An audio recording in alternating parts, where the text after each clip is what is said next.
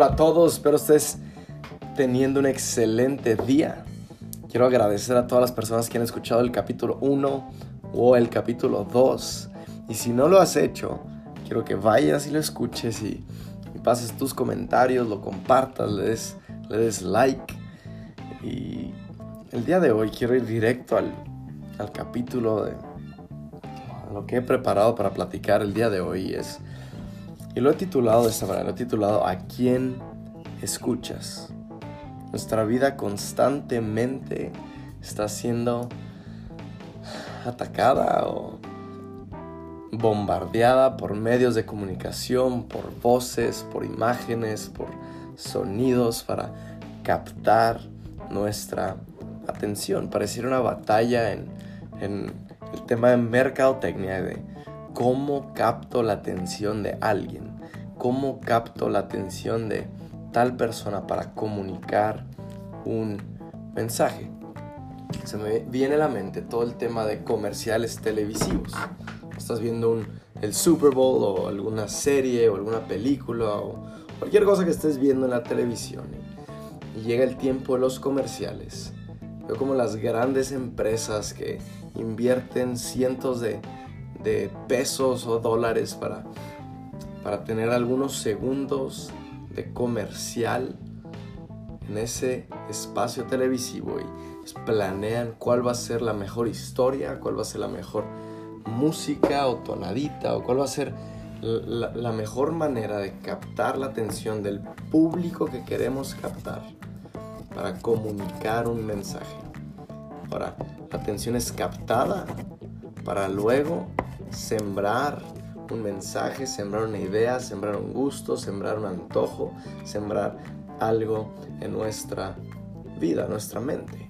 Para eso es bien importante para todo creyente o seguidor de Jesús saber qué estamos escuchando, porque cuando prestas atención a algo, estás permitiendo que eso sea sembrado en tu corazón, en tu mente o en tu espíritu. Ahora, la atención, yo creo que inicia con nuestra mirada, con nuestros ojos. De alguna manera capta nuestra atención y una vez que tiene nuestros ojos puestos encima de ellos o de él o de el mensaje o del video, luego viene nuestro oír, que es cómo escuchas o qué es lo que estás escuchando en ese momento capta nuestra atención con la mirada, pero luego es en el escuchar. Puedes ver muchas cosas y volteamos y vemos cientos de anuncios en, en las calles y vemos colores y mensajes y los vemos, pero al menos de que te detengas un momento y prestes atención a escuchar el mensaje, yo creo que hasta ese momento es donde realmente este mensaje o esta, esta voz ha sido sembrada o ha sido aterrizada en nuestra mente. Por ejemplo, cientos de comerciales en la televisión y, y hasta que un comercial te llama tu atención, algo diferente, algo que tú estabas buscando, tú dejas, desconectas todo lo demás y empiezas a escucharlo para saber qué es el mensaje que tratan de comunicar.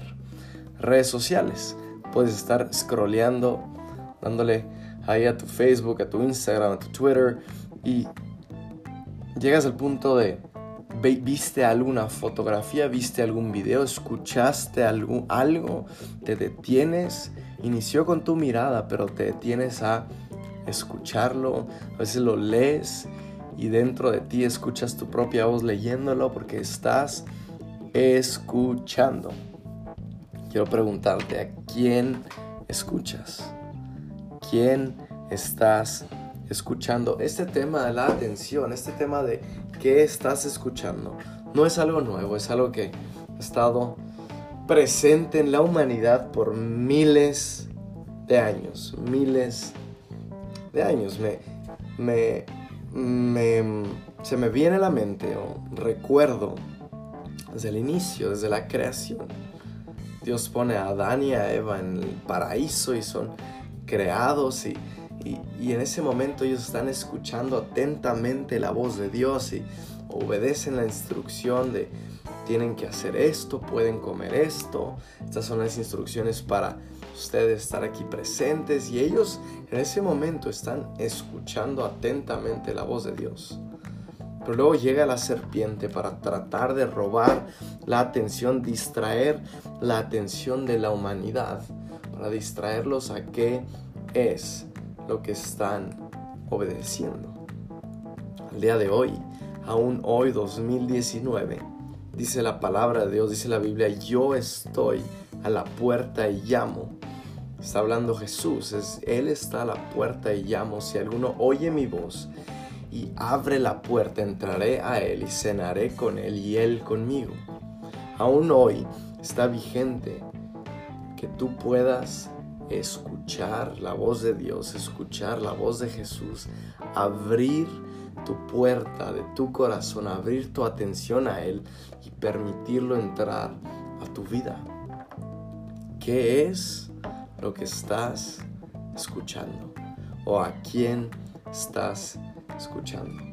Platicando con muchas personas, viendo el testimonio de varias personas. Muchos escuchan la voz del miedo viven atados, viven frenados, viven detenidos, viven incluso en estado depresivo o de ansiedad porque todo lo que ellos escuchan siempre es la voz negativa del temor. ¿Qué si pasa esto? ¿Qué si esta persona piensa esto de mí? ¿Qué si fallo de esta manera? ¿Qué tal si sucede así? ¿O ¿Qué tal si no sucede como yo lo tenía planeado? Y personas viven atadas, viven detenidas, viven oprimidas por el temor y por el miedo de no dar un paso, porque constantemente la voz que le prestas más atención es la voz del temor, la voz del miedo. Muchas veces se presenta en ansiedad. Es algo que constantemente invade tu mente y estás ansioso por algo que no es real o ansioso por algo que no está sucediendo en el momento y estás peligrosamente concentrando tu vida y tu futuro en la voz del miedo. La Biblia dice que eches toda tu ansiedad sobre Él, sobre Jesús, porque Él tiene cuidado de ti. 1 Pedro 5, 7 quiero animarte a que apagues o desconectes tu atención de escuchar la voz del miedo. Otra voz es la voz del pasado. Recuerdos. Recuerdos de lo que alguien dijo de ti en el ayer. Y mantienes ese, esa crítica de, de esos maestros, de esas de esa relación pasada, de esa familia o de alguien que alguna vez habló algo sobre ti y dijo algo de ti y tú sigues escuchando esa voz, la voz de errores, donde en tu pasado tuviste un error y tú sigues escuchando la voz de ese error y sigues, no vas a volver a fallar no vas a poder cumplir nuevamente, vas a volver a caer. Los recuerdos de, la voz de injusticia. Una vez pasaste por una injusticia y por el resto de tu vida hasta este momento, la voz del pasado de esa injusticia sigue siendo la que manda o la que detiene tu vida. Recuerdos de enemigos, tu pasado gente que habló mal de ti, gente que dijo algo de ti, gente que te, te criticó, gente que tal vez te habló con la verdad en el pasado y dijo algo que no querías escuchar. Pero quiero animarte a que perdones. Deja de escuchar la voz del pasado. Deja de escuchar esos, esas personas lo que dijeron de ti. Deja de escuchar tus errores antiguos. Deja de escuchar esas injusticias que viviste. Deja de escuchar la voz de tus enemigos del pasado. Perdona. Suéltalos. Y a partir de hoy dejaré de escuchar, dejaré de poner tanta atención mi pasado. Otra de las voces que escuchas, la voz del público. Muchas veces pensamos que el público tiene razón siempre. Y lo que el público haga, lo que el público diga, lo que el público decida, lo que las cantidades, lo que la mayoría piensa, a veces pensamos que es lo correcto. Quiero decirte que los números no indican que algo sea correcto. Los números no necesariamente dicen si algo está bien o algo está mal. Mira, la democracia solo te dice lo que la mayoría de las personas piensan. No necesariamente es la verdad. Te pongo ejemplos bíblicos.